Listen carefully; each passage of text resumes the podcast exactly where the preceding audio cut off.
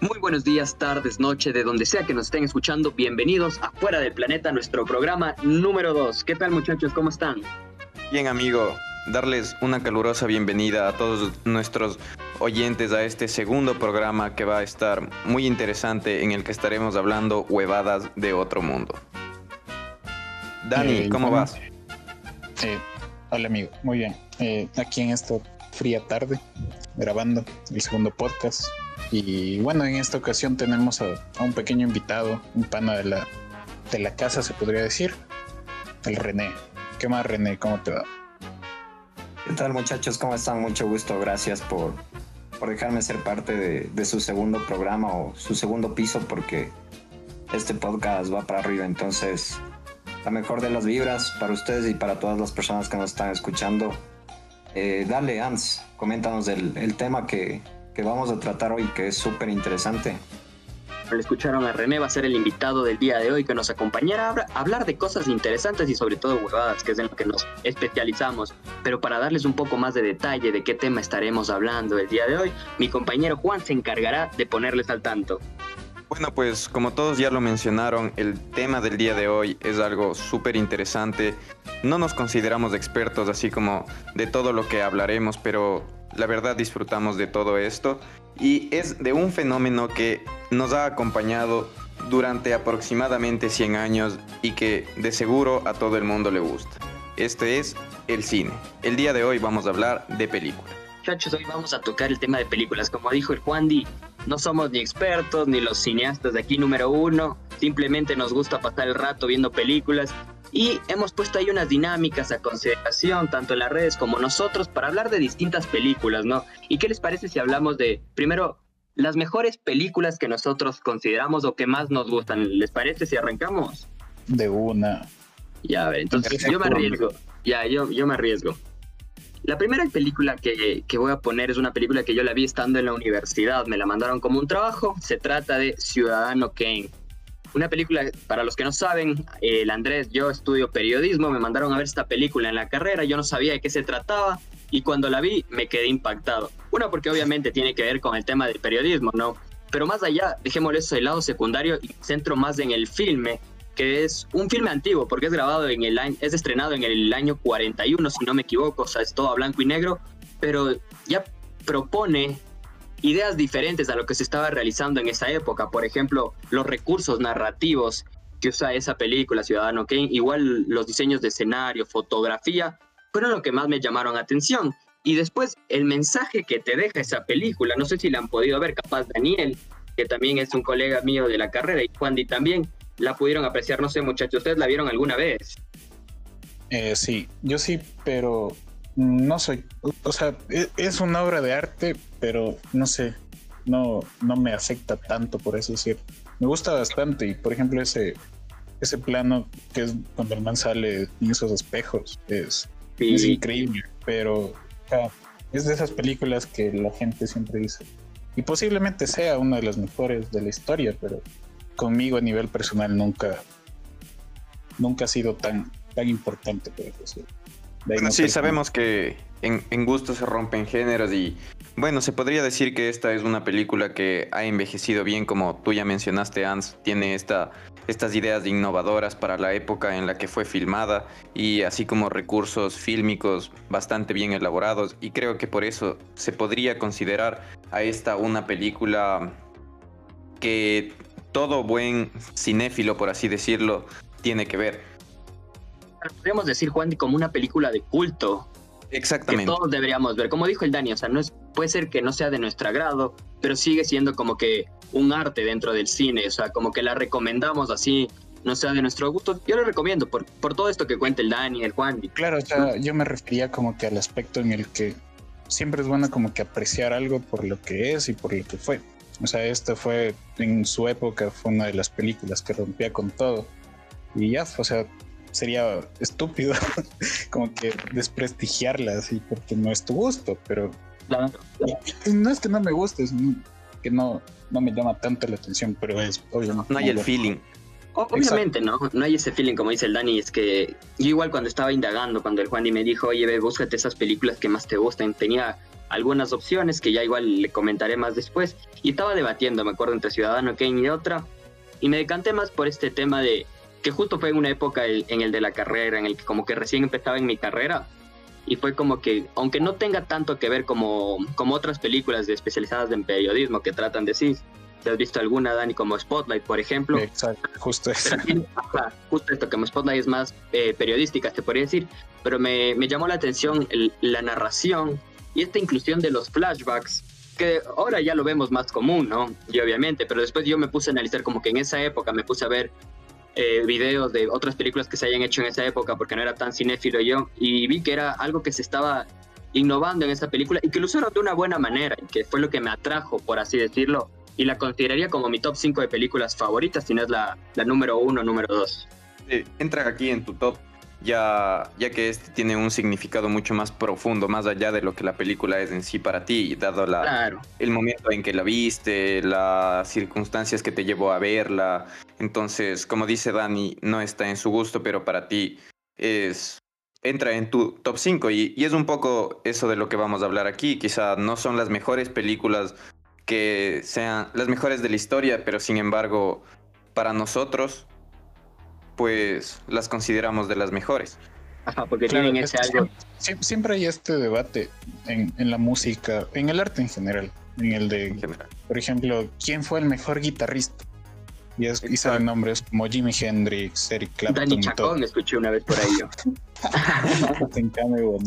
yo creo que hay muchos puntos de vista también.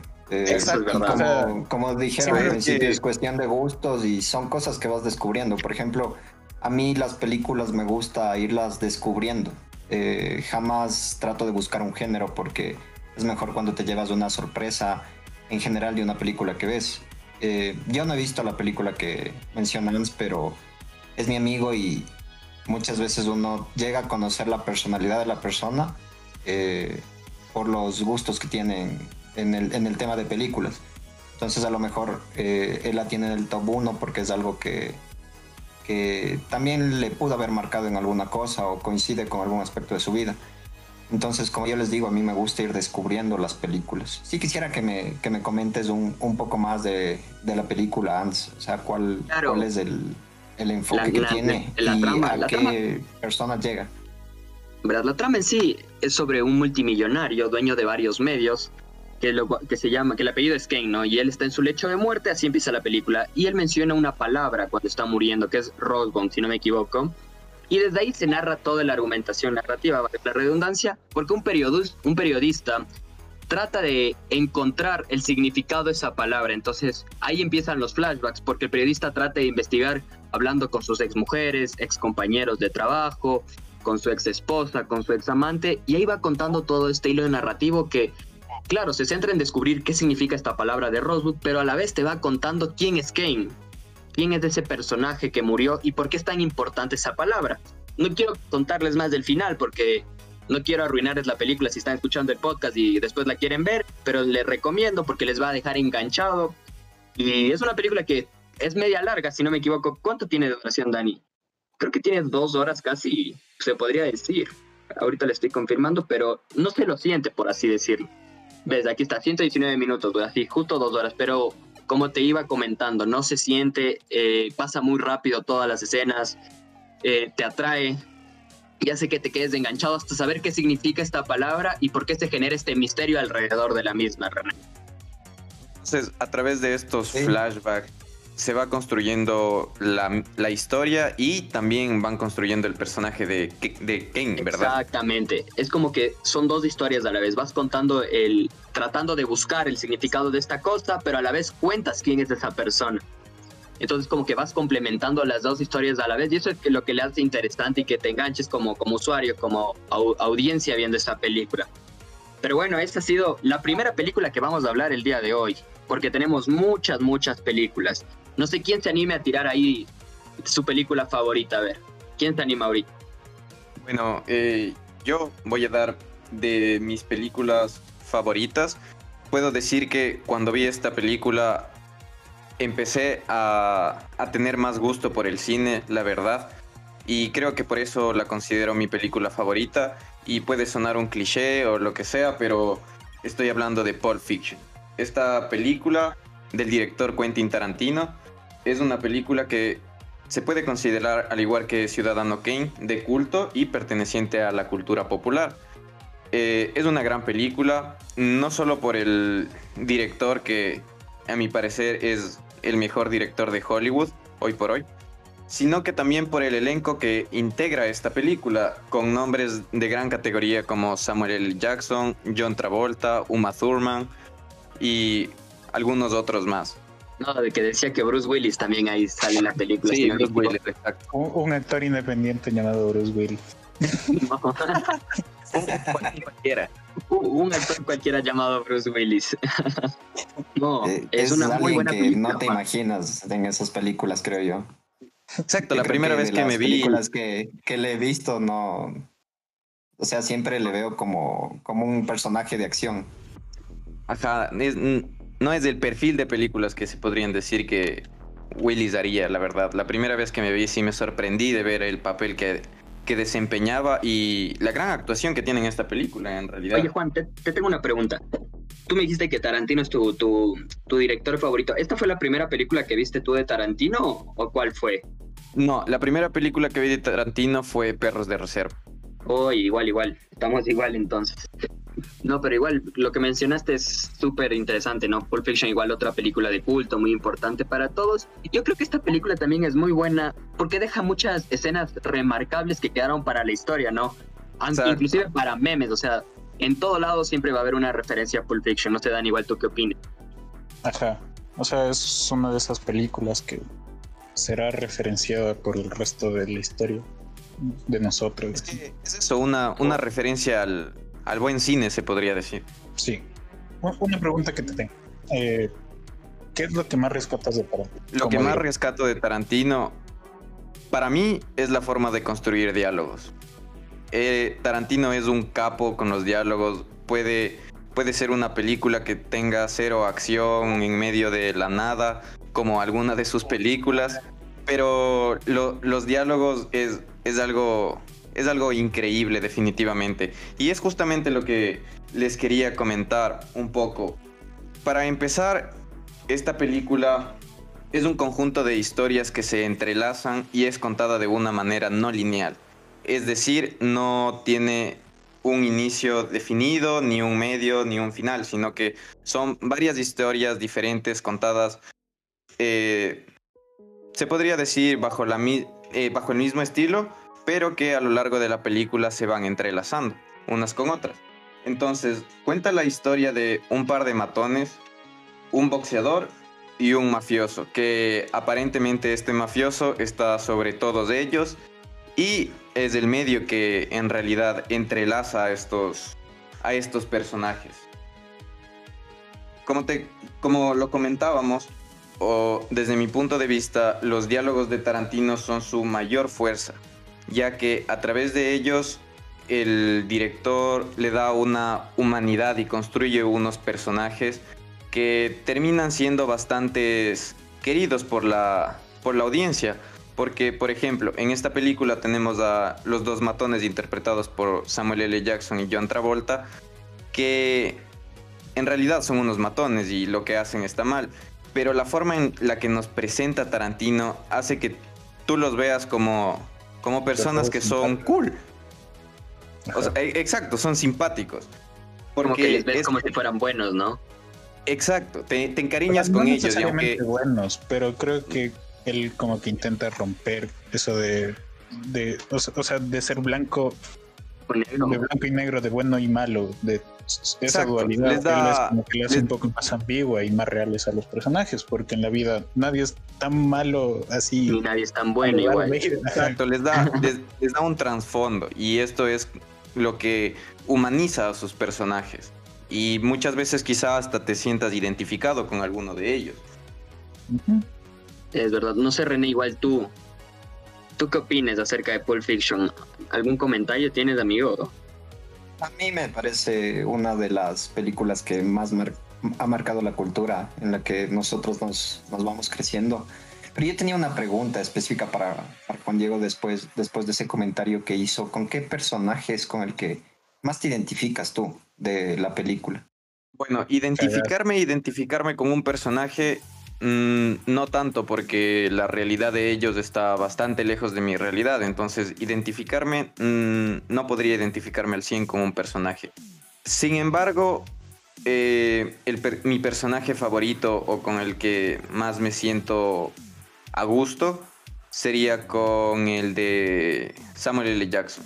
Porque es un, es un personaje que en realidad te das cuenta que está teniendo conflictos in internos por lo que está haciendo y por lo que él es. Él en realidad quiere ser un hombre bueno, pero hace su trabajo y su trabajo es ser malo. Entonces es un poco esa, esa, esa dualidad con la que él está luchando a lo largo de la película. Y yo tengo antes de ya cerrar con Pulp Fiction, como todos la hemos visto, se animan a decir cuál es tu escena favorita de la película. De un. A ver, empieza vos, Dani. Creo que la conversación que tiene sobre cómo se hizo un, una hamburguesa en Francia. Ah, es que pasa en el carro, Royal ¿no? cheese. Ajá. La, la, la Royal con with queso. cheese. Exacto. Tú, Juan, Di, ¿cuál es tu, tu escena favorita de, de Pulp Fiction? Mi escena favorita es cuando Mia Wallace, interpretada por Uma Thurman, tiene su sobredosis. Toda esa escena es súper intensa y súper bien elaborada. Ya, también es una muy buena escena. ¿Y tú, René? ¿Alguna escena que memorable o que, que siempre cuando veas digas, esta es mi escena favorita? La del baile, amigo. La del La baile. de, creo. la de Travolta. Sí, definitivamente. Me buena. voy, me voy por los memes directamente. Es algo que no puedes. O sea, es algo que tal vez cuando lo ves no lo entiendes. Y creo que por eso se ha viralizado como un meme, ¿no? Ajá. Entonces me quedo con la del baile. Es mi favorita porque siempre me divierto cada que veo ese meme, amigo. ¿Y tú, Ants, cuál dirías que es tu escena favorita de Fiction? Bueno, podría decir que son dos, bueno, pero es una en general. Es justo cuando está Vincent y Jules en el carro hablando y, y dispara sin querer y se ensucia todo el carro. Toda esa narrativa que los manes tratan de buscar para limpiar el carro porque saben que la cagaron, van a la casa y justamente en esta parte sale Tarantino ahí todo asustado y se ponen a limpiar y llaman al solucionador de problemas. Es una de mis escenas favoritas de la película. Sí, es una, una gran escena. Muy bien lograda. Y bueno, ya para ir cerrando con Pulp Fiction, lo que yo quería decir, no solo de esta película, sino de las películas en general de Tarantino, es que a pesar de mostrarnos muy estilizados a sus personajes o a la violencia o las drogas, eh, de presentarlas de una manera atractiva hacia la audiencia, eh, a lo largo de la película te das cuenta de que Tarantino también te muestra las consecuencias que tienen todas estas cosas que, es, que son malas. En conclusión, se puede decir que para Tarantino el que hace las cosas mal va a terminar mal y para el que hizo las cosas bien, las cosas terminan bien. Claro, y es algo que lo vemos no solo en Pulp Fiction, lo hemos visto en Reservoir Dogs, en Kill Bill y en las películas de, de Tarantino. En absolutamente todas sus películas, aunque sean personas que hacen cosas malas, como es el caso de Jules, que es un matón, pero al final se redime, para él terminan las cosas bien. Sin embargo, para Vincent Vega, que él es un matón y quiere seguir siendo matón, para él claro. terminan las cosas mal. Entonces es un poco de justicia poética de Tarantino. Así mismo. ¿Y qué te parece si ahora vamos con la película de Danielito Chacón? ¿Cuál es tu película favorita, Dani? Hay muchas. Es difícil escoger, Escoger. pero una que siempre, siempre, siempre está ahí encima, a, a la par del padrino, es la del resplandor. ¿Ya? En esta ocasión vamos a hablar un poco de eso. ¿Ustedes A sí se han visto? Yo tengo Sí. una historia chistosa con esta película. A es que no la he visto aún. En serio. No he tenido la oportunidad. Es chistoso porque es una película de culto. Justamente estamos hablando como que películas literal que todo el mundo tiene que haber visto. Y se puede decir que es de las pocas películas de, de culto que no he tenido la oportunidad de ver. O no he tenido más que nada el tiempo. Sí, pero en realidad La tengo agregada. En realidad yo también la vi hace como un año y es precisamente que cuando estas películas no sé, estaban más en su apogeo, aunque siempre va a estar el resplandor dentro de una película bastante atractiva. Yo era pequeño y bueno, de pequeño me daban bastante miedo las películas de terror y por eso no, no tuve la oportunidad hasta, hasta hace poco de ver esta película y de apreciarla. Eh, eh, ahí la diferencia. o sea, yo por ejemplo vi esta y la otra igual que me gusta fue la de Padrino cuando era chiquito. Y, o sea, para ser honesto, no la entendí en su totalidad.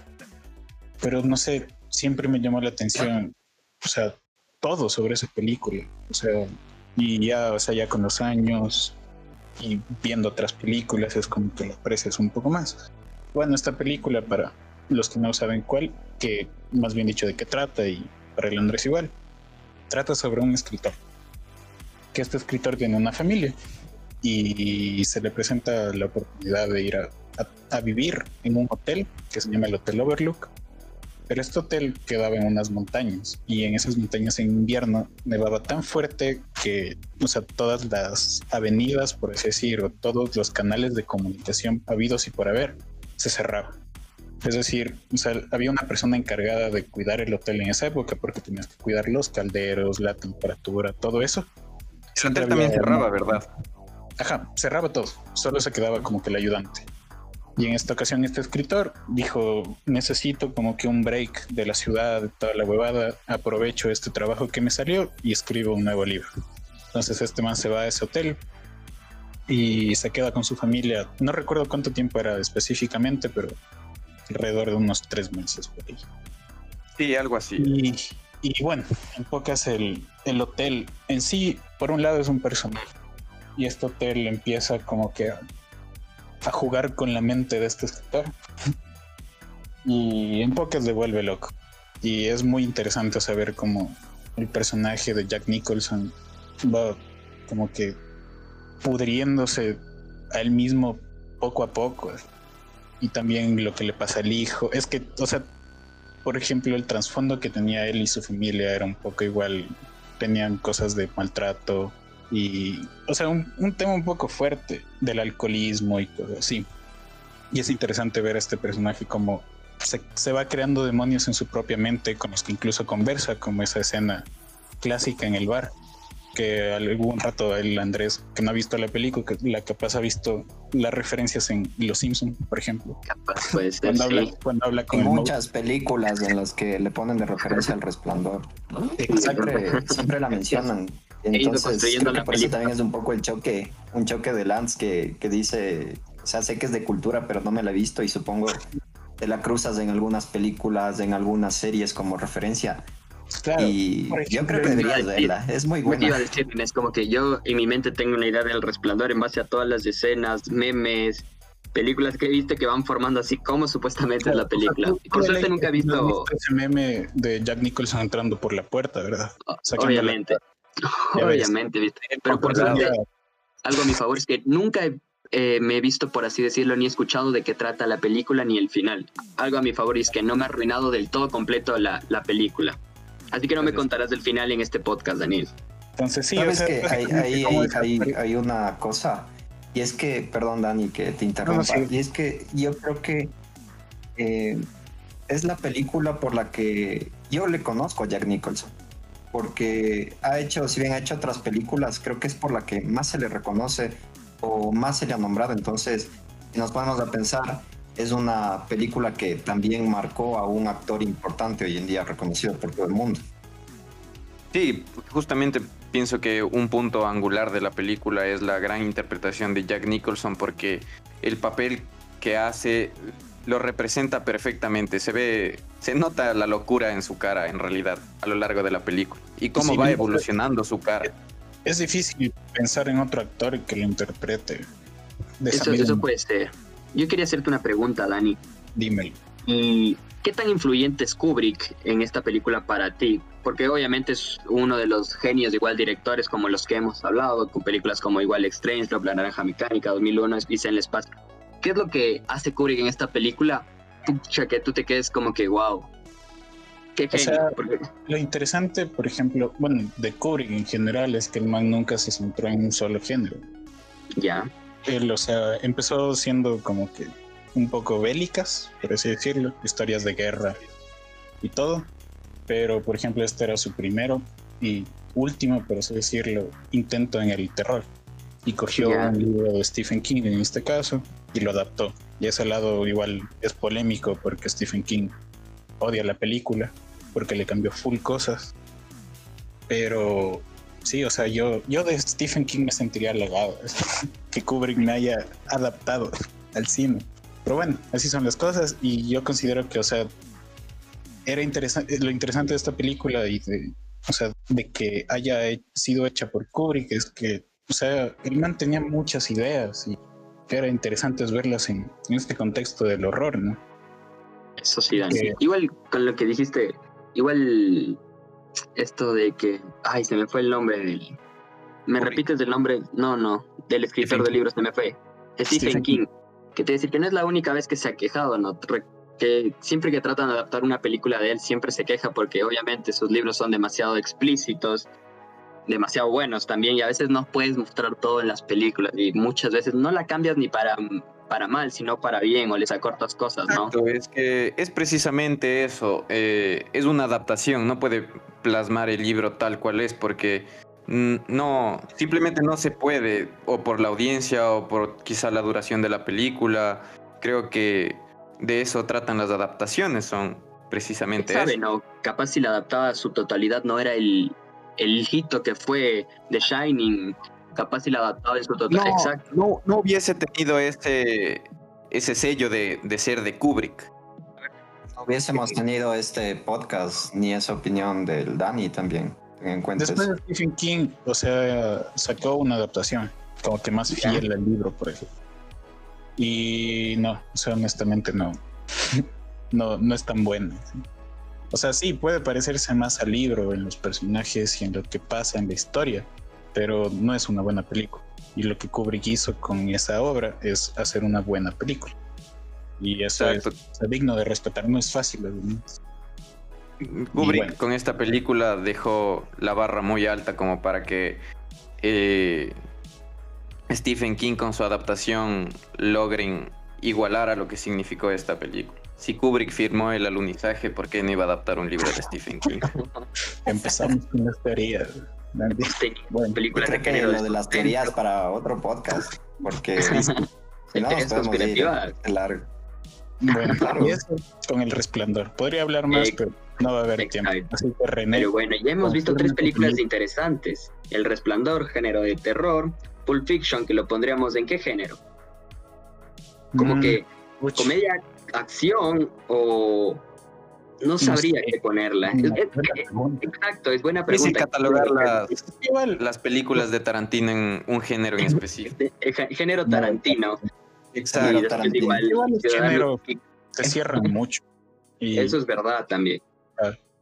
Pero hemos visto igual, ahorita hemos analizado tres películas distintas, igual de, de cada uno y que han sido a lo largo de la historia muy importantes. Pero ahora escuchemos a René. ¿Cuál, ¿Cuál película para ti es la más importante, la que tú crees que es tu película favorita, amigo? es muy, muy difícil encontrar una película favorita. A mí me gusta mucho disfrutar del, cine, entonces siempre cuesta, pero lo que me engancha en general de las películas es esa película que te hace sentir. Entonces, eh, yo creo que por irnos también por otro género, por irnos al género de ciencia ficción, eh, hablaré de Interestelar. ¿Ya? Eh, Interestelar es una, es una película con una narrativa excelente. Es dirigida por, para mí, mi director favorito, Christopher Nolan, actualmente. Eh, es muy apegada a la realidad. Como dato curioso, eh, se podría decir que el 90% de la película eh, es apegado a la, posible realidad que podemos tener en un futuro. Si bien es una película, si bien es ciencia ficción, la mayoría de, de complementos de la película fue con, ayuda de, científicos. Entonces, es lo que me gusta un poco más de, la película, a diferencia de otras películas de ciencia ficción, que le apegan demasiado a la realidad. Entonces, esta película al final trata de un futuro, de los muchos futuros apocalípticos que podemos tener, ¿no? pero es de el futuro específico de que la Tierra se está acabando. Eh, existe un hombre llamado Cooper que intenta, intenta junto a un equipo de la NASA eh, encontrar un planeta habitable, ¿no? Entonces, bueno, en base a eso se va desarrollando toda la película y es interesante todos los puntos que tiene el, punto de, la banda sonora, al menos, que es lo que a, mí me apega más a, esta película y por qué la escogí. Porque a diferencia de otras películas de ciencia ficción, eh, es una película que te hace sentir realmente con cada sonido. Eh, no es ese momento incómodo y, y de saber manejar, ¿no? Porque hablamos que cuando estamos en el espacio no hay sonido, le involucra a un sonido de una banda sonora y hace volver mejor a la película. Entonces. La banda sonora es, por Hans Zimmer, ¿verdad? Sí, es correcto, es por Hans Zimmer. Entonces, siempre, siempre me, me, voy a ir por este director si en algún momento me preguntan o me hacen alguna pregunta de, de cuál es mi director favorito, es Christopher Nolan. Siempre se apega a Hans Zimmer. Hans Zimmer es, es, un, es un compositor brillante, entonces es lo que le hizo sumar puntos para que yo hable un poco de esta película en el, en el podcast. Bueno, y como lo mencionas, eh, también he tenido la oportunidad de ver esta película, también la considero una gran película, así como considero que Christopher Nolan es un excelente director y precisamente quería comentar la, una de las ideas que plasman en este film, que es la de que los seres humanos nacimos en la Tierra, pero no vamos a morir en la Tierra, es decir, no nos vamos a extinguir en la Tierra. Y es, interesante esta idea, ya que, como todos sabemos, nuestro, nuestro planeta se está... No diría que se está acabando, pero vive días oscuros, la verdad, con la contaminación. Y, y bueno, es interesante, siempre se ha tenido la idea de salir, eh, explorar el espacio, buscar un nuevo, un nuevo hogar y creo que Nolan plasma muy bien esta idea. Claro que con un poco más de ciencia ficción, pero pienso que la idea en general es bastante buena y como lo menciona René, bastante apegada a un futuro posible. Y creo que también tiene que ver mucho Nolan en esta película de, cómo es el actor y este estilo que tiene de estas preguntas igual existenciales de cómo va a pasar, no solo aquí en Interestelar, lo hemos visto igual en la, en la trilogía de Batman y también en Inception de estas maneras que te hace pensar Nolan, creo que también le da ese plus a esta, a esta película. Obviamente, y la, inclusión de Zimmer, que sabes que si él está en la banda sonora va a ser igual una gran película, o por lo menos tendrá una gran, un gran soundtrack, ¿verdad? Claro, es, lo, esencial de, de, las películas de, de Nolan. Algo, algo interesante de, de esta película que, que, yo le veo es como que siempre le relacionan, ¿no? O sea, la, la película está en primera persona, si bien tiene eh, un antagonista que, que, viene siendo el tiempo, para mí que es súper importante porque es como que le pones a una persona o a un héroe a luchar contra lo que nadie ha podido, que es contra el tiempo. René, me gusta lo que te Es lo interesante de esta película porque le, le, mete, le mete el tema de la relatividad y es algo que, que, bueno, en general te puede confundir. Pero como te digo, el desarrollo del tiempo en esta película es increíble. sí, sí, involucra mucha emoción. De que Nolan te pone un antagonista que no necesariamente es un personaje como tal, sino un concepto, ¿no? En este caso, Interestelar es el tiempo, en Inception son los sueños, y en Batman, por ejemplo, es la sociedad. Entonces te pone estos antagonistas que no son personas, sino conceptos, y te dan estos, estas maravillosas, ¿no? Escenas, eh, los hilos narrativos también. Sí, correcto.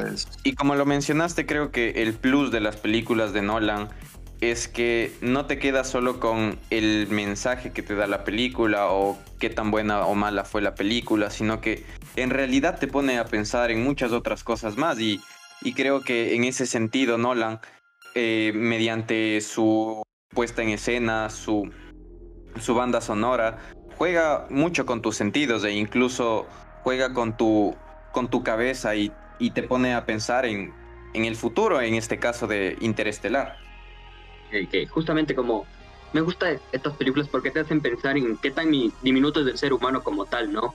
que muchas veces nos creemos como que somos los dueños de todo y a la vez no somos dueños de nada. Y justamente estamos viviendo esto, ¿no?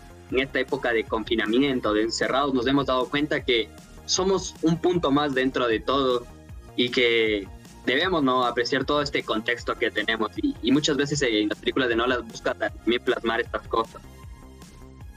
Sí, de, hecho, sabes que uno de, de, los puntos de Nolan o algo por lo que siempre ha sido criticado él es por el tema de que siempre trata de explicar demasiado sus películas. Entonces, no sé, por ejemplo, si, si tú has visto Batman o Inception o, o en este caso Interestelar, es como que siempre trata de hacer conocer al público el por qué, o sea, enviar ese mensaje de lo que podría pasar. Entonces... nada implícito. Sí, sí, sí, es, correcto. Entonces, eh, creo que eso es, lo que me gusta y me llama bastante la atención de esta película porque aparte de eso me hizo investigar mucho más allá. Yo, bueno, no, no sé casi nada de música, pero eh, lo que me gustó de esta película es que me hizo ir más allá, o sea, escuchar cómo se construyó el tema de la banda sonora, eh, por qué cada, eh, cada persona del reparto fue escogida.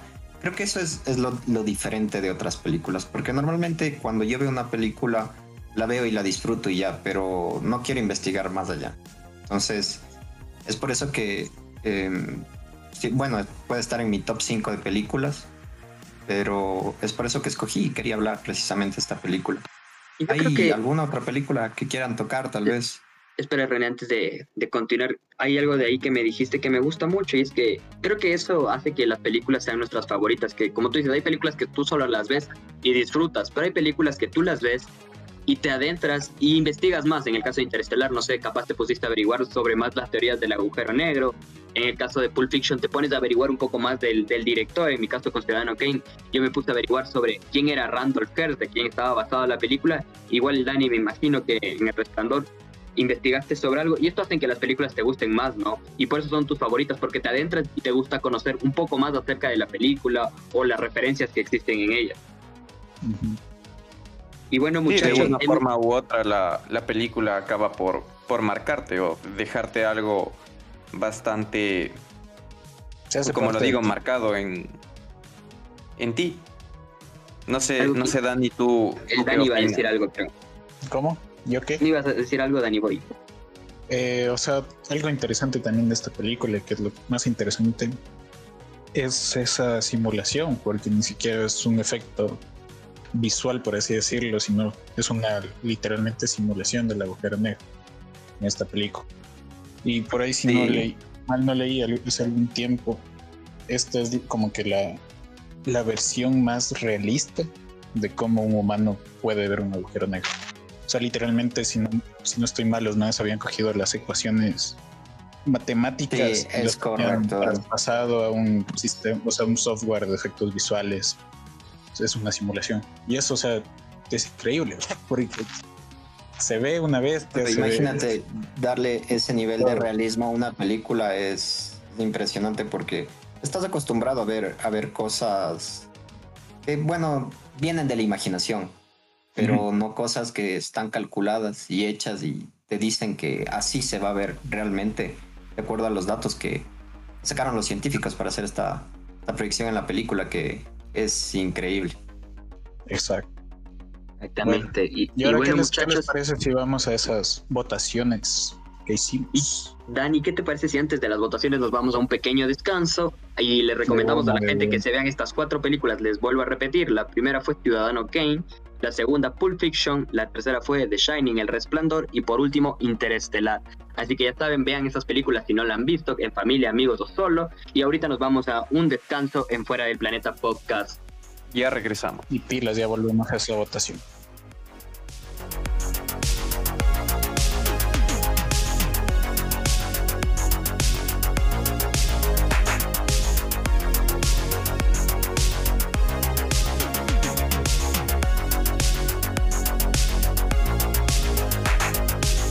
Amigos, después de esta pequeña pausa que tuvimos en Fuera del Planeta Podcast, regresamos y como dijo el Dani, con las votaciones a mejor película, mejor actriz, mejor actor y mejor película animada. una dinámica que le estuvimos haciendo en nuestras redes. Si no nos siguen, ya saben, arroba fuera del planeta podcast en Spotify y en Instagram. Entonces, bueno, aquí pusimos una dinámica, ¿no, muchachos? Para que la gente vote de cuáles son sus películas favoritas y tuvimos algunas opciones y yo ahorita les voy a decir los candidatos y de ahí estaremos debatiendo para saber quién es la mejor película, el mejor actor, etc. ¿Les parece entonces? Sí, claro, Hans. Y bueno, dinos, en la categoría a mejor película, ¿cuáles son los cuatro finalistas? Ya, a mejor película tenemos a Green Book, Mr. Nobody, En Busca de la Felicidad y The Django. Entonces, ¿les parece que les digo esto o vamos haciendo por sección? Mm, démosle una por un. Dale, entonces, ¿cuál es la mejor película de las cuatro? Les repito, Green Book, Mr. Nobody, En Busca de la Felicidad y The Django. Dinos, Dani, ¿para, cuál va tu voto? ¿Para cuál va tu voto? Ya, un voto para The Django. Juan Sí, yo también efectivamente voto por Django. De ahí, René, ¿cuál es tu película? ¿También coincides con Dani y con Juan? Voy por En Busca de la Felicidad. Y bueno, aquí creo que tenemos un pequeño empate, porque yo también iba a votar en busca de la felicidad. Así que no sé, Dani, Juan, ¿por qué ustedes creen que es mejor Django? Y yo con el René ahí le estaremos diciendo por qué creemos que es en busca de la felicidad. A ver si llegamos a un acuerdo, lo ponemos en empate, ¿les parece? No, ni vergas, no entiendo. Dale, a ver, arranquen ustedes. No sé, Django me gusta porque se siente como un western sin ser un western en sí. Los western me gustan mucho. Así que, y eso, o sea, no sé, es muy entretenida. Y, ajá, no sé, me gusta bastante. Todo. Y, y, bueno, aparte de ser entretenida, lo que puedo agregar a, a lo que nos dice Dani es que la representación de cómo fue la esclavitud en aquellas épocas está muy bien plasmada y, y pienso que respeta mucho cómo eran las cosas sin, sin ofender a nadie. Porque muchas veces se intenta plasmar cosas así, pero se pueden se puede herir ciertas, ciertos criterios, pero en este caso no, y creo que eso es lo que hace que Django sea una, una muy buena película. Ya, me parece muy bien esos argumentos que han dado René. En cambio, ¿tú por qué escogiste En Busca de la Felicidad? Bueno, a mí me encantan todo lo que sean películas biográficas entonces, eh, lo que me gusta de esta película es que te deje ese mensaje de que tú todo lo puedes lograr, sea cual sea la condición en la que estés, siempre lo vas a lograr o siempre vas a encontrar una luz al final de, cualquier mal momento que estés pasando. Entonces, por eso, eh, entre las películas que escogió, escogieron los seguidores, eh, me voy más con esta. Y, yo también me iba a ir por el lado que tú dijiste, René, y es por el mensaje que te deja en busca de la felicidad. Y es porque igual esta película la vi cuando yo era muy niño y hubo una escena muy fuerte que me, que me quedó grabada, que es cuando está... le cayó el Una es esa y la otra es cuando están durmiendo en los baños y, se cierran con seguro. son estas escenas fuertes que a veces Me no. escalofríos, maricón. Exacto. A, eso voy, a eso voy. A, eso voy, que me generó lo mismo. Yo tenía creo que 8 o 9 años y me generó eso y la veo ahorita con 22 que tengo y me vuelve a generar lo mismo. Porque son cosas que a veces no las no las medimos, como que decir, ah, es una película y ya, pero te pones al papel y hay verdad personas que literal pasan por eso y te pones en, el, en los zapatos de, del personaje. Entonces yo creo que por eso eh, la pondría como que en mi película favorita. Yo, yo creo que aquí la diferencia entre, entre Django se podría decir un poco, ¿no? Bueno, son películas muy diferentes. Sí. Pero entre Django y, y, En Busca de la Felicidad es que en Django, por una parte, representas el amor entre, entre dos personas, entre un hombre y una mujer. Pero En Busca de la Felicidad representa el amor que le puede llegar a tener un padre o un hijo y la inocencia de un hijo que pase lo que pase va a seguir amando a su padre. Entonces eso es, eso es algo que también le da un plus y por eso le sigo dando mi voto yo. Y, me voy con el Dani porque igual ya me dieron escalofríos hablando de estas cosas. No, sí, sí, es muy buena, pero si por ejemplo ahorita así de tarde me dices, ¿qué película vemos? ¿En busca de la felicidad o Django? Django, porque si veo en busca de la felicidad... Me voy a poner triste. Voy a llorar o me quedo dormido. Y no quiero ninguna de las dos. Entonces, creo que me voy por ese lado, ¿no? Dependiendo en qué mood en, en, entretenimiento. Hasta en qué mood esté del día. Si quiero disfrutar de una buena película, me voy por The Django. Si quiero sentirme triste y a la vez tener un mensaje, me voy por la en busca de la felicidad. Entonces, Claro, vamos, vamos al, al entretenimiento que, que buscó, lo que buscaron los seguidores en Instagram, que ponen Sí. más del tema del entretenimiento, no hay que recordar Lo- ¿no? que lo ponemos no a The Django, entonces. películas. entonces la ponemos a a The ahí. Django como la mejor película. Yo, Bueno, yo yendo- cedo y me voy más por eso. Dale, yo también cedo. Entonces nos vamos por The Django como la mejor película que escogieron nuestros seguidores. Continuando con la temática, nos vamos ahora a un tema un poco ya más controversial porque vamos a hablar de mejor actriz. Aquí nos pusieron algunas candidatas y yo les voy a mencionar quiénes son, que son Jennifer Lawrence, Kate Blanchett, Scarlett Johansson y Natalie Portman. Entonces, Juandi, ¿por quién te decantas? Mi voto es por Natalie Portman. Ya, un voto para Natalie Portman. Eh, Dani, tú. Por Kate Blanchett. Kate Galadriel, Blanchett. Dios, no se diga más. Ya. Tú, René. Me voy por Jennifer Lawrence. Ya, yo igual me voy a ir por Scarlett, no, mentir. Me voy por Kate Blanchett. Entonces tenemos dos votos por Kate Blanchett, uno por Jennifer Lawrence y uno por Natalie Portman. ¿Algo que decir de estas actrices, muchachos? ¿Alguien quiere acotar algo o, o continuamos con la votación? Para mí todos esos que- nombres son Sí, no, son muy buenas actrices. buenos. Es- sí, o sea, especialmente, por ejemplo, Scarlett Johansson. Hace un tiempo era como que la típica actriz que era bastante sexualizada, por decirlo. Exactamente. Pero en los últimos años ya ha sacado como que papeles más, más interesantes. Y, y me gusta esto que lo que dijiste, Dani, de que eso. antes la tomaban mucho en cuenta a Scarlett Johansson por ser obviamente una, una mujer muy guapa y la, sexu- la sexualizaban mucho y ahora ya la toman en cuenta para otros roles más protagónicos que ya la desarrollan más como actriz y no tanto como la cara de ella, ¿no? Ajá, como ese Y ahí podemos ver, ajá, le podemos ver ya el talento de verdad que tienen. Y no solo con ella, Natalie Portman igual me parece una excelente actriz con unas excelentes películas, Jennifer Lawrence igual y Kate Blanchett también. No sé, Juanito, ¿algo que quieras decir? Eh, por mi parte, eh, a mí me gusta más Natalie Portman y es por la naturalidad que le imprime a sus a sus a sus persona- a sus personajes porque su forma de actuar, la forma en la que va construyendo su personaje es tan natural que que parece una persona real en, en sí el personaje al cual está representando y es algo que me gusta bastante de Natalie Portman. Sí, es una muy buena. ¿Te animas a decir cuál es la película favorita tuya de Natalie Portman? Eh, yo diría que El Cisne Negro. Ok, también muy buena película. Entonces quedamos así. Precisamente por la que se llevó el premio, ¿no? Sí, El cisne negro. Sí, yo también me iba por también- Natalie Portman, pero me fui a lo polémico y no me terminé de convencer por la interpretación de Star Wars. Pero, pero bueno, eh, coincido en, en- en todo lo, lo que han dicho. En todo lo que han dicho, creo que creo que me voy igual al final cedo por Scarlett Johansson. Que- pero nadie votó por Johansson.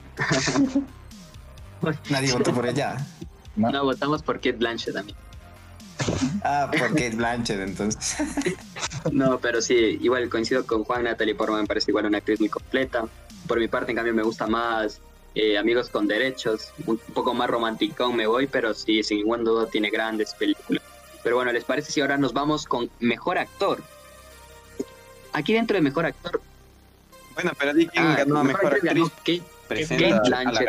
Kate Blanchett ganó con dos votos, del voto del Dani y el voto mío. Tuvimos un voto para Natalie Portman del Juan Di y un voto para Jennifer Lawrence de René.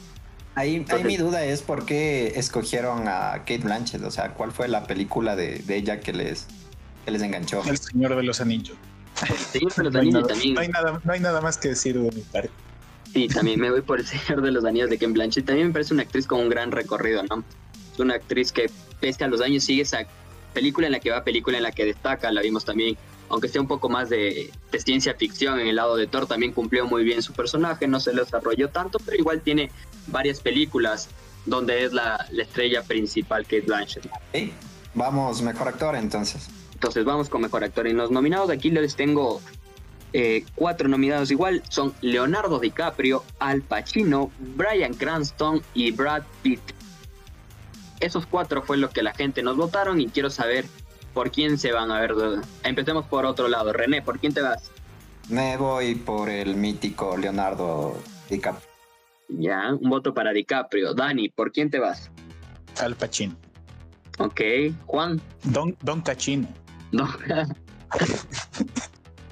el, el- el- se- Eh, Sin duda, estos cuatro actores son actores de gran categoría, pero por el que doy mi voto es por Al Pacino porque tiene grandes interpretaciones a excepción de la película de Te Adam pasa si es Sandler.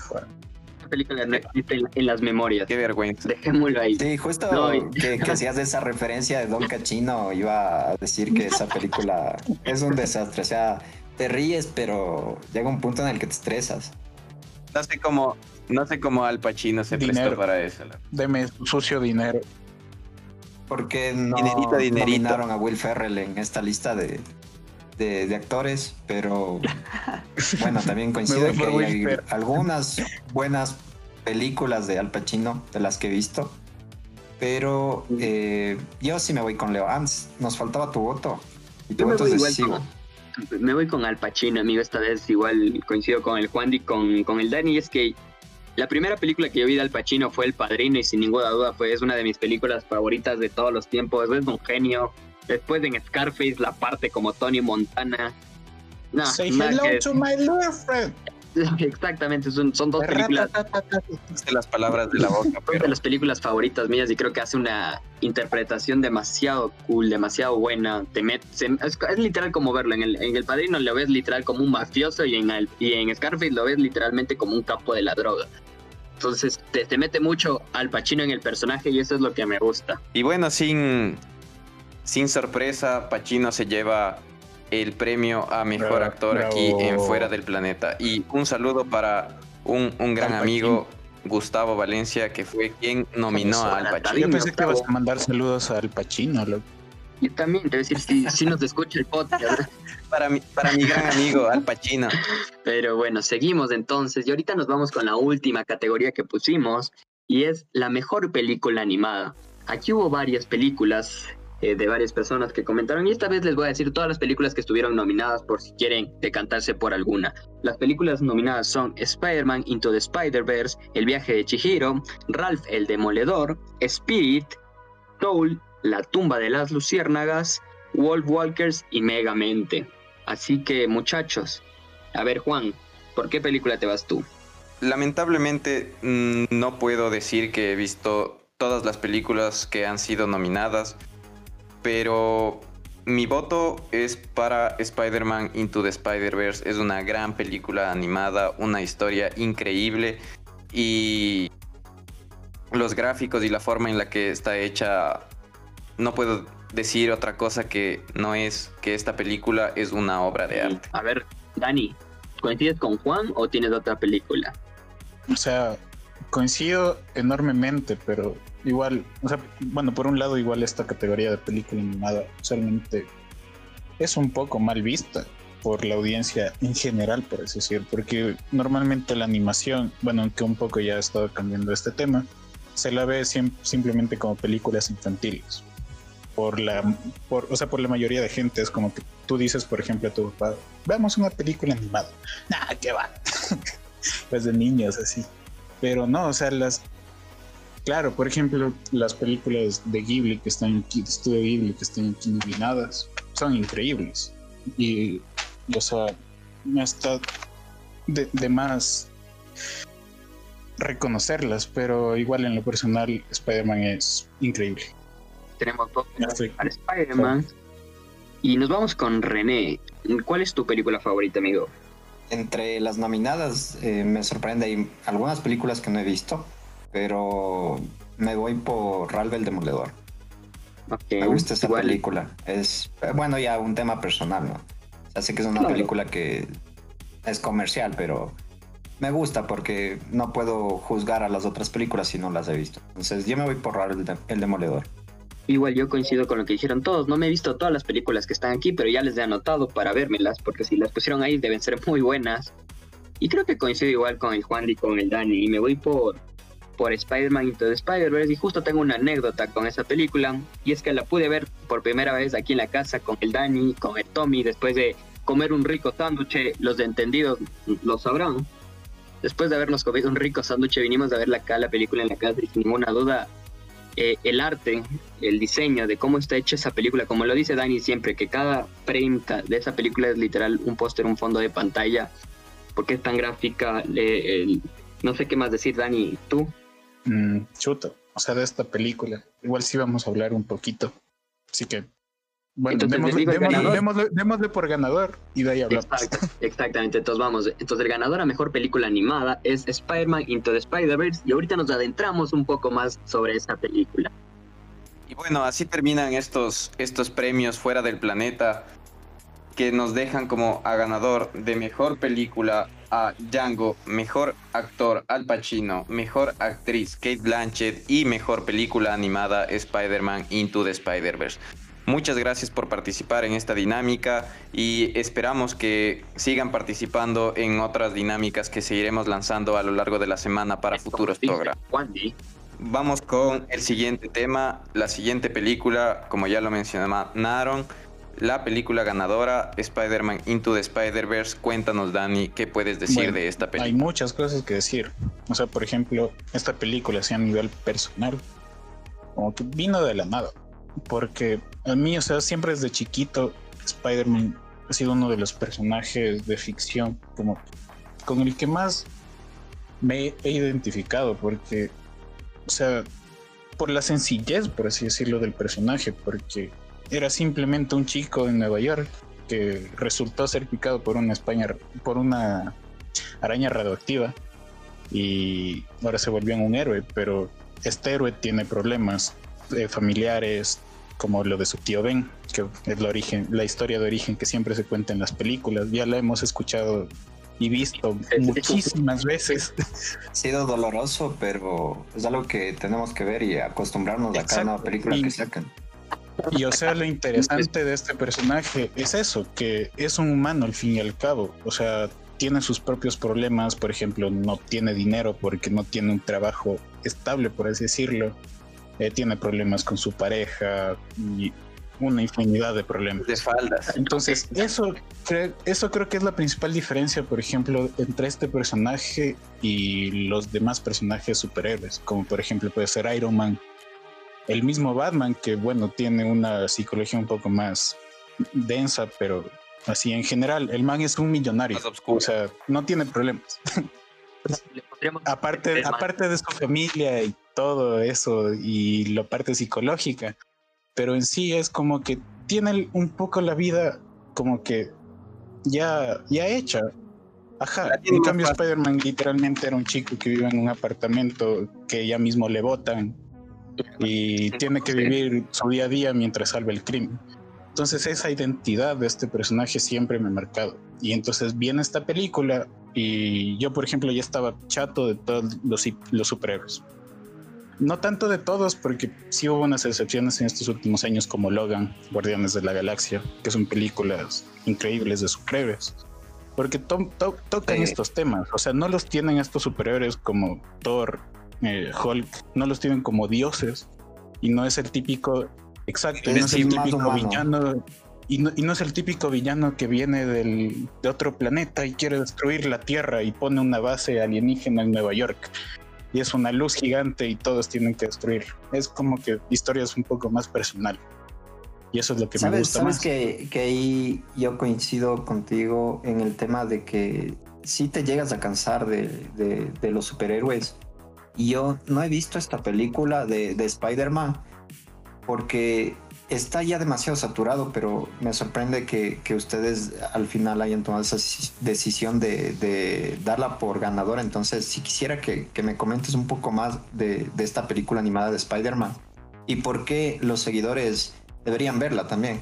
Dani, Dani, si me dejas, si me dejas comentar algo acerca de esta película y de lo que venías diciendo de los de los superhéroes es que eh, en realidad sus historias, si te das cuenta, el trasfondo es el mismo. Son historias recicladas, con villanos reciclados, que acaban siendo lo mismo pero contado de una manera un poco diferente y con un personaje diferente. Pero en fin y al cabo es el villano que está bien, luego está mal, se deja ganar un poco. El, el héroe que está bien, luego está mal, se deja ganar un poco por el villano, luego encuentra su camino y le gana al villano y el villano se muere y todos felices para siempre. Entonces, son un poco repetitivas de estas películas. Claro que para nosotros tienen un, un, gran significado también, porque crecimos con estas películas y es también impresionante cómo han formado todo este universo. Sin embargo, películas como Spider-Man Into the Spider-Verse y en el caso de DC Batman, son películas que construyen muy bien a todos sus personajes, no solo al, al héroe, sino que yo creo que estas películas también son geniales porque tienen un gran villano y un gran desarrollo de este villano. Bueno, de eso ya hablaremos un poco después. Y, sí, y, también va de, de, la mano lo que dice el Dani, ¿no? De que se puedes, te sientes más a gusto con este personaje de Spider-Man porque es el más humano, ¿no? El que tiene los problemas normales, de que los villanos, como dijo él, no son de otro mundo, sino son villanos más reales y que es literal una vida más real, ¿no? Y es o sea, hay, hay, hay... Exacto, el, el villano no, no, no quiere conquistar el mundo porque sí, sino que tiene, tiene motivaciones, tiene, tiene una historia, tiene un trasfondo. Los problemas, Por ejemplo, los problemas, si vamos a otras películas, los problemas de Tony Stark, de que ya se abre el universo y tiene ese miedo de que le maten a la familia, después del miedo con su hija. Lo mismo pasa en la película de Capitán América, que ya es un tema de la guerra, del nazi. Mientras que nos vamos con Spider-Man, su principal problema es tratar de conquistar a una chica que no le hace caso. Me es como que ya y pagar la renta al final del mes, que es algo que a cualquiera le podría pasar. Que la gente se siente más a gusto con Spider-Man, porque no tiene esos problemas de eh, tengo que salvar al mundo, ni el universo, ni nada de eso, sino que los, los villanos igual se van construyendo en base a este personaje, ¿no? En las distintas películas, sea Spider-Man de Tobey Maguire, de Andrew Garfield, de Tom Holland, inclusive en esta. Claro, pero ahí viene, o sea, esta película y por ejemplo, estas que mencionaste en la trilogía de de, de Sam Raimi y ah, no, no, no, Y la de el nuevo reboot de Garfield y todo. O sea, esta película viene totalmente distinta porque te introduce a un personaje que, o sea, como que para la audiencia en general no era tan conocido como lo es Miles Morales, que es un personaje Solo en el mundo de los cómics. En los cómics, o sea, si, si, era conocido, ya se lo había tratado antes, pero como que para la audiencia general no lo era. Y, o sea, es increíble desde el primer minuto en el que vemos a este personaje, eh, empieza a sonar la canción de Post Malone, de Sunflower, se le ve al más feliz, se le ve con la familia. Y en tan solo cinco minutos creo que entendí más sobre ese personaje que sobre cualquier superhéroe en, el, en el universo cinematográfico de Marvel. Solo escuchando, solo viendo su día a día de cómo se levanta, cómo desayuna, cómo vive con su familia. Y creo que también ayuda este tema de la animación, ¿no, Dani? Que es como el mismo cómic, el tipo de animación que hace que te ayuda. sí, o sea, la animación es, es otro tema, o sea, es con esa estética como si literalmente fuera un cómic. Existe también otro, un dato curioso de que, o sea, en la animación, bueno, sabemos que una película tiene 24 cuadros cada segundo y hay una técnica de animación en la que se anima cada dos frames, es decir, o sea, sería como que 12 cuadros en un segundo. Y ahí es cuando, no, no, sé si lo notaron ustedes, de hecho igual es como una pregunta, que al principio al, al maíz se le ve como que medio trabado, por así decir, la animación. Pero cuando ya... No lento, pero como que medio trabado. O sea, como que se salta un frame, literalmente, porque eso hace. No se ve tan fluido como el resto. Y llega un punto en la película en el que, bueno, sin spoilers, el man ya, ya aprende un poco más de esto de cómo ser Spider-Man.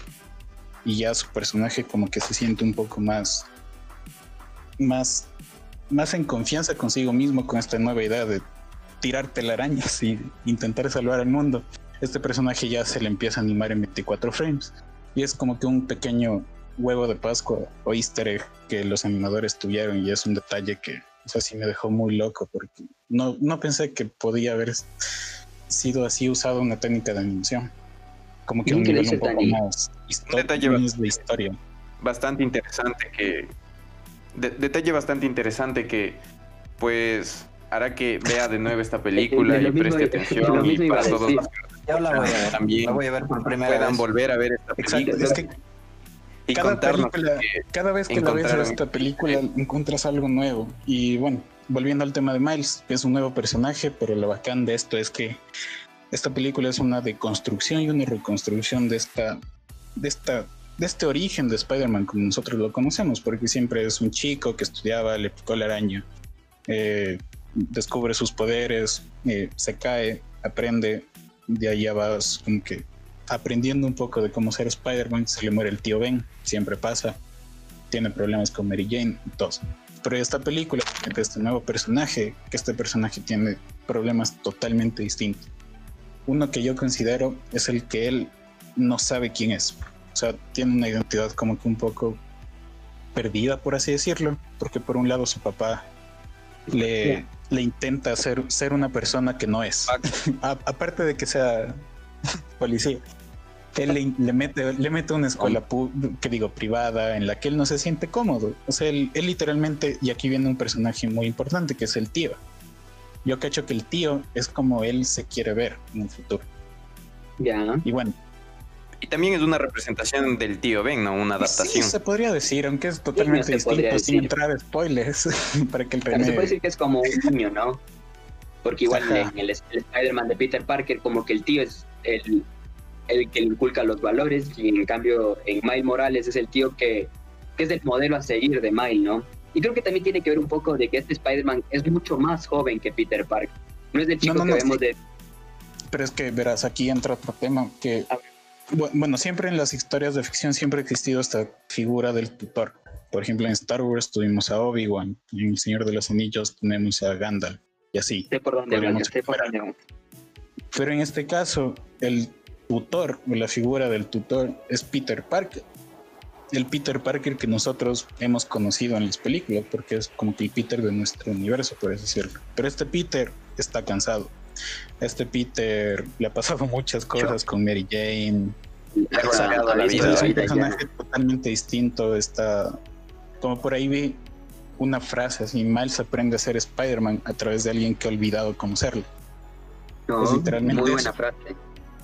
Y bueno, o sea, es muy interesante ver esta, esta interacción entre dos personajes, uno que literalmente es nuevo y no cacha nada del mundo, pero quiere intentar hacerlo y ser un buen Spider-Man, y alguien que perdió toda, todas, las ganas. Ajá. Y de ahí, bueno, de ahí viene el tema de la animación, el tema de, de la música, que también identifica a los personajes que vienen después, a los otros Spider-Man de, de, los otros universos. Pero lo que yo más rescato, o sea, aparte del arte, es la historia de Miles. Cómo lograron que un nuevo personaje, o sea, se sienta tan conocido, por así decirlo y con algo que no pensamos que iba a ser como que tan fácil, porque nosotros ya teníamos a Peter Parker como el único Spider. Exacto. Porque era algo que, que creíamos que no necesitábamos, pero lo terminamos necesitando, algo así, ¿no? Exacto. Como que no lo esperábamos, pero era algo que no lo esperábamos, pero lo necesitábamos. Sí, precisamente antes de ver esta película yo, yo sentí esto que tú dices para mí Spider-Man es Peter Parker y dije, mm, otro Spider-Man, no sé, nuevo, va a estar raro, pero en realidad es un personaje que, que te llega fácilmente y te encariñas y te relacionas, te identificas. Eh, como tú dices, en los primeros instantes de la película sientes que ese también puede ser tu Spider-Man. Y, y, no, solo él, sino que los otros Spider-Man de las otras dimensiones. Es, eso es otro punto muy interesante de la película, como como no solo existe un Spider-Man, sino juega con esto del multiverso del Spider-Verse. Y en cada dimensión hay un Spider-Man y, y, en cierto punto también te llegas a, a, encariñar con todos estos, estos personajes, ¿no? Porque al fin y al cabo representan algo similar, que es el, el hombre araña. Y bueno, entonces ya saben, chicos. Hablando de cómics. Hablando de cómics hablemos de otra película. Dani, ¿sabes que eh, ahí yo, yo quería tocar un punto y es algo que dijeron durante, durante esta, esta pequeña conversación. Y me doy cuenta de que nosotros fuimos muy afortunados en ser parte de esa época en la que pudimos ver todo este desarrollo. Este desarrollo de los superhéroes está y fuimos parte igual, somos parte de, de una gran competencia que, que se está dando que es, el, es la competencia entre DC Comics y entre, el, y entre Marvel, ¿no? Entonces aquí yo creo que, como dijeron, creo que con quien más nos identificamos, el personaje que más hemos querido, yo creo que de, de Marvel sería Spider-Man. Obviamente que de ella se fue desarrollando y fueron creando un universo cinematográfico, entró Iron Man, el Capitán América, personajes que quizá estaban un poco en el olvido y generan esta gran competencia eh, con esa trilogía exitosa que había sacado DC, porque al final, eh, si nos ponemos a pensar, si bien puede ser el, el sueño de, de ver plasmado un cómic, un superhéroe que tenemos en el cine, también se crea una competencia comercial entre, entre dos cinematográficas, entre, entre dos compañías que ven ahí cómo desarrollar, ¿no? Entonces, yo, yo en eso, eh, personalmente, eh, me quedo con DC. Yo, yo crecí con esos personajes. eh, cuando era pequeño veía más series de DC. Y sí quisiera que hablemos un poquito del, de esa trilogía que, que le llevó el éxito a, a DC Comics. De una. Entonces, pero ¿les parece que antes de esto, digamos, qué personaje nos identificamos más de Marvel y de ahí nos pasamos a DC? A ver, Dani, ¿con qué personaje de Marvel te sientes identificado? Spider- De Spider-Man. ¿Tú, Sí, Juan? Si bien me, me gusta bastante Spider-Man, otro personaje de Marvel con el que me siento identificado es Star-Lord. ¿Y tú, René, o no te sientes identificado por ningún? Yo me identifico mucho con el Capitán América. Me gusta mucho su lado humano y el sufrimiento que ha tenido. O sea, es como que la representación de una gran, o sea, es una gran persona que se volvió superhéroe y se queda con sus convicciones siempre hasta ¿Te el gusta final. tu mejor amigo? Esto- Me parece chévere igual. Yo también, por ejemplo, cuando era chiquito iba a decir Spider-Man, después me encariñé con Capitán América, pero aunque no le sorprende, ahorita me siento identificado con Ant-Man. Siento que es un personaje no tan valorado, pero que es un cague de risa. Siento que a veces es muy válido y el ser muy válido le ayuda le ha ayudado en varias películas y creo que me encariñé bastante con ese personaje. Pero bueno, es momento de irnos al otro bando, como dijo de René, a otras películas. Y nos vamos justamente a DC y a la película de DC que creo yo que fue la que destacó y sigue destacando, porque las otras, admitámoslo, no son tan buenas. Son la trilogía primera de Batman, no, no la primera, la trilogía de Mm, Nolan de. Batman. Es La- exactamente. la- Exacto. porque la- Y en, en comparación, yo creo que esta trilogía sacó de la de- del pozo en el que se encontraban las adaptaciones cine- cinematográficas de DC de los superhéroes, como la de la de Batman y Robin con Clooney. ¿cómo se llama este? Con Clooney. Con Clooney y Schwarzenegger en el mejor papel que tuvo. creo que es el mejor papel de Schwarzenegger. Entonces, esta, esta trilogía yo, yo considero que es la mejor película de, de la, la mejor película de superhéroes, en específica la de Caballero. el, el Caballero de la Noche. Para mí esa es la mejor película de superhéroes que ha existido hasta ahora. Y pienso que va a ser por mucho tiempo Si no es por cien. Si no es por Bueno, siempre. Sí, Exacto. es, es una muy buena película. Yo eh, creo que es de las películas que a uno no le da pena repetirse. O sea, te lo puedes ver una y otra vez y otra vez y, y no pasa nada al final. O sea, te la ves las veces que sea y siempre vas a tener la misma emoción. Aunque sabes que al final el héroe siempre termina triunfando, pero es una película que te engancha demasiado. Y es un poco de lo que decíamos, ¿no? Que es una gran película porque también tiene un gran villano y una gran actuación de Heath Ledger como el Hablando Joker. de eso, antes de entrar a ese tema, y ¿cuáles son sus Jokers favoritos? Jared Leto número uno. Bien, me parece. Grande No. Suicide Squad, la Me mejor sorprendería. película. Yo creo que me iría por el de Jack Nicholson, brother. Muy trabajado es ese, ese Joker. O sea, O de la ver, mafia. ¿cuántos hay? Hay cuatro. Verás, hay el Joker de Nicholson, Hay el primer Joker que no me recuerdo el nombre de ese actor. El de Jack Nicholson, el Ledger, el, el, de... de el de Jared Leto y el de Joaquin Phoenix. Ya. Entonces, ¿cómo sería su top 3? Se olvidan del buen Ben Affleck también, muchachos, pero Pero es Batman. No, pero es Batman. se olvidan. ¿eh? Ben Affleck es Batman, amigo. Ah, Pero de también lo razón, perdón. Verás. Ah, ya todos sabemos que Jared también puede, que, también puede quedar de, de payaso Ben Affleck. nos creería yo. faltaba el Batman de César Romero, pero ese es de la serie de los 60 que habían. Sí, sin contar eso. Entonces, Solo sin contar, vámonos con películas. Top 3. A ver, yo me voy por el de. Yo me voy por el de Jack Nicholson primero, Heath Ledger y Joaquin Phoenix en tercero. Ya. Mi top 3 es Heath Ledger, Joaquin Phoenix y Jack Nicholson. ¿Y tú, René? Mi top 3, eh, Heath Ledger, Joaquin Phoenix y bueno, Jack Nicholson. Y Dani, no me digas que el de Mark Hamill. Efectivamente, justo eso iba. A eso iba. Hay uno que no se le menciona mucho, que es Mark Hamill. Para los que no cachan, es Luke Skywalker. Y es el actor de voz en la serie animada Batman. Que bueno, muy probablemente aquí en, en Latinoamérica no le cachemos porque la vimos doblada de chiquitos. Pero este man también sale en, en los juegos de Arkham, de Batman. Y, o sea, es tan increíble como cómo hace el papel de Joker ese man. O sea, habla, puede estar leyendo la lista de compras y te da miedo. Y sabes que es el Joker. O sea, es increíble lo que ese man logró. Y, o sea, mi top 3 quedaría como que Heath Ledger, porque en esa película sí, es un animal. De viene Mark Hamill. Y de ahí, como tercero, estoy entre Nicholson y, y Phoenix. Pero es que Phoenix, por ejemplo, en la película es Joker, pero casi al final de la película. Al principio es él. Hasta ahora Creo no que- le hemos visto al Joker en sí. Sí, pero pienso que es una gran construcción del personaje también. El Y Joker hasta ahora no le tenemos como que completo al, al personaje, por así decirlo. Y se me hace muy voy. complicado. Lo que dijeron ustedes de que el Joker de Joaquin Phoenix es al final, creo que nos, este Joker es lo que le hace especial es eso, lo que ustedes mencionaron, que casi nunca tenemos la construcción de este personaje, porque siempre sale ya el villano Joker y te Es que explica muchas muy veces poco lo interesante es eso, es Ajá, no exacto. saber nada del Joker.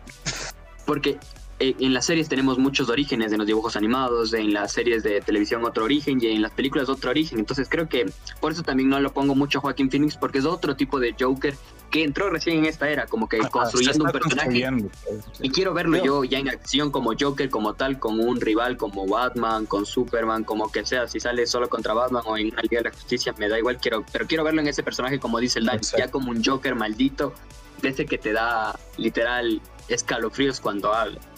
Es prácticamente lo que sientes angustia. Es que claro, yo también le pongo en, en segundo lugar porque creo que es fácil, eh, bueno, no soy actor, ¿no?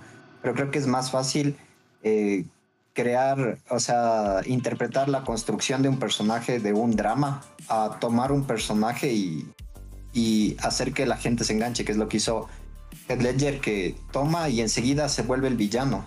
Y no es necesario que, que te pongas a, a pensar en que está loco, porque él representa la locura de, del Joker eh, tal, tal y como es. Entonces, yo por eso le pongo en, en primer lugar, porque sí es una magnífica interpretación de, de Phoenix, pero como dicen, sí quisiera verle interpretando ya en sí al villano, con toda la locura, eh, ver eh, cómo representa eh, los gestos, cómo gesticula, porque un drama lo, lo puede interpretar cualquier buen actor, pero interpretar un villano con locura, que es algo que no le quedó prácticamente a, a Jared Leto. Entonces ahí le vemos lo difícil. Pero ya, pero ya veremos, dijo Ya, Stevie. Wonder. ya veremos.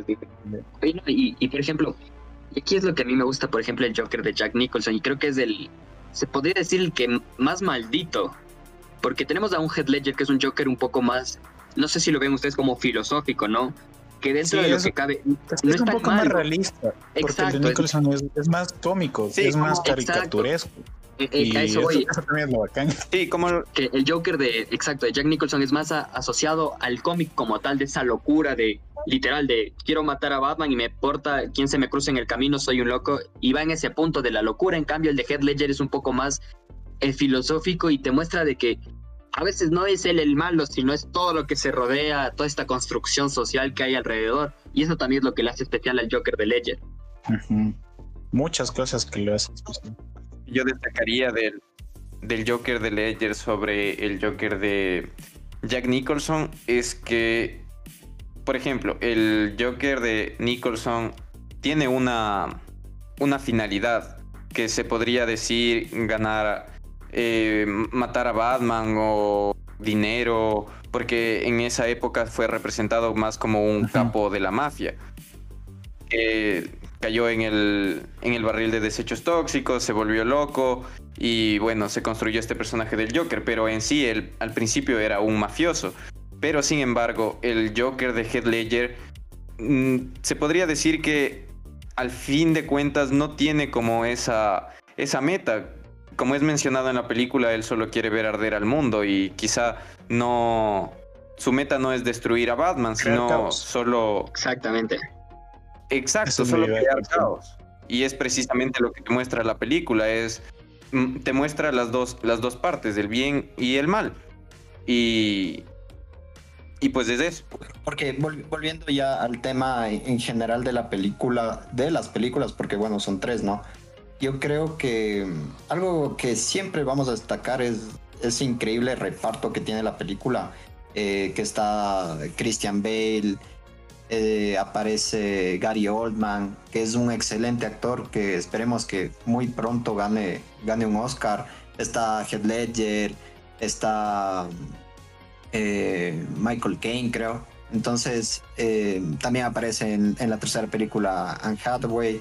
Entonces, es, es genial también ver ese punto de vista que como que a una película de superhéroes le puedes poner ese ingrediente de, grandes actores, o sea, no simplemente actores que, sean comerciales o, que por ser musculosos o demasiado atractivos tienen que, tener esa, esa finalidad de, verse siempre como héroes, ¿no? Entonces, eso es algo que hay que destacar, porque por ahí un, dato curioso que, había leído es que em, iba a interpretar a Batman en la trilogía Ashton Kutcher. Entonces, no, no, no imagínate, no hubiese sido lo mismo. Mira, llega Gareth, eh, Gareth Bale, casi digo, Christian Bale. llega Christian Bale y eh, llega de una transformación después de haber interpretado al maquinista, transformarse en, ese hombre musculoso que es Batman, ¿no? Entonces, esas son cosas y, puntos que le dan ese plus a la película. Aparte de que, bueno, también es dirigida por, por Christopher Nolan, que, que ya lo mencionamos durante el podcast. Y es lo que, lo que le hace aún más increíble a la película, o sea, que le da ese punto de vista, entra la banda sonora. Entonces, esa es como que mi opinión en general de esta película y por qué me gusta tanto y por qué no tengo problema en repetirla las veces que sean, las tres, las tres películas. Algo que a mí me gusta de la trilogía en sí, que muchas veces el personaje principal como tal, o la idea principal, el hilo argumentativo, no se da con, con Batman como tal, con, con Christian Bale, si no se da a veces en sus villanos, lo vimos en la 2, por ejemplo, con, con Heath Ledger, que es el que le da este pensamiento filosófico, no, sí, perdón, en la 2, le da ese pensamiento filosófico para que Batman piense sobre por qué es así, ¿no? Y le hace preguntarse a sí mismo. Y lo mismo pasa en la 3 con Bane y con todo este, todo este argumento de que él tiene que esperar a que algo malo pase y de ahí se desarrolla todo el concepto de Batman. Y eso a mí me gusta mucho, porque muchas veces en las películas de superhéroes como vemos como que el personaje principal es el, héroe, el villano aparece, sí, a colaborar un chance a la película, pero a veces no se le da mucha importancia. Y yo siento que las trilogías de Batman le dan mucha importancia a los villanos y eso hace que tengan un plus también esas películas. Sí, esto de, de que está contada en tercera persona es, es lo que le hace diferente al resto de películas de superhéroes porque tienes el villano, tienes el superhéroe, tienes eh, otro personaje principal, entonces es como, como dices, lo que le hace diferente de, una película que es narrada en primera persona de, cualquier superhéroe. Es que igual, o sea, por ejemplo, DC en eso, como que en lo personal para mí sí le gana un poco a Marvel en el tema de los villanos, en cómo ellos los han ido. Porque solo de Batman podemos mencionar una infinidad de villanos, pero y cada uno con sus historias, por ejemplo, yo, yo más descacho a los villanos por los juegos, por, porque esos juegos también son otra nota y, o sea, he conocido a villanos como, por ejemplo, uno que me llama full la atención es Scarecrow, que es un man que te o sea, es un villano netamente psicológico. Él no tiene ningún poder como que físico, pero te hace mierda la psicología y te hace ganas de que te den ganas de morirte mientras él no hace nada. y, por ejemplo, Poison Ivy también, otro increíble personaje. El, mismo, el mismo dos caras, Harvey dos caras. Es la dualidad y bueno, y ya, mucho, mucho texto. Sí, Ahora sí. ya para ir finalizando, ya que también quería decirles que sí, no, o sea, puede ser que Marvel le gane un poco a DC en las películas, en los, pero en los villanos tiene este plus, eh, DC Comics, pero no solo en las películas, no sé si ustedes igual han visto alguna serie, yo siento que las series de DC igual son mucho mejores de, que la, cualquier serie de Marvel. Batman, la serie animada es increíble. Y igual, por ejemplo, Sí, pienso que las series de Marvel animadas van más enfocadas a un público Pero por ejemplo, las series que sacaron, por ejemplo, Daredevil, Jessica Jones, Luke Cage, Iron Fist, esto de Defenders, siento que fueron buenas, pero no tuvieron el impacto que tuvo, por ejemplo, la serie de Flash, Green Arrow, eh, la reciente Batgirl, y todo ese que mezclaron dentro del... También hicieron un universo de series, ¿no?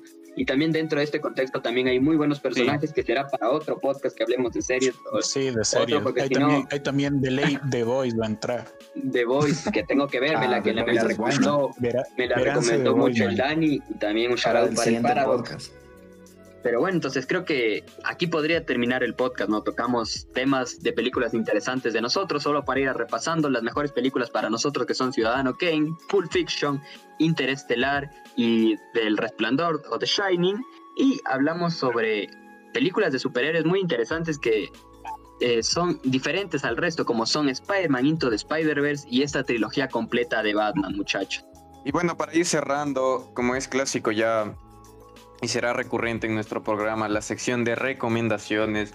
Y en este caso no sería otra opción que recomendarles algunas películas. Por mi parte, si quieren disfrutar de una buena película de terror, que en lo personal disfruté muchísimo, hace, tan, hace mucho tiempo que no me asustaba como con esta película, les quiero recomendar Hereditary.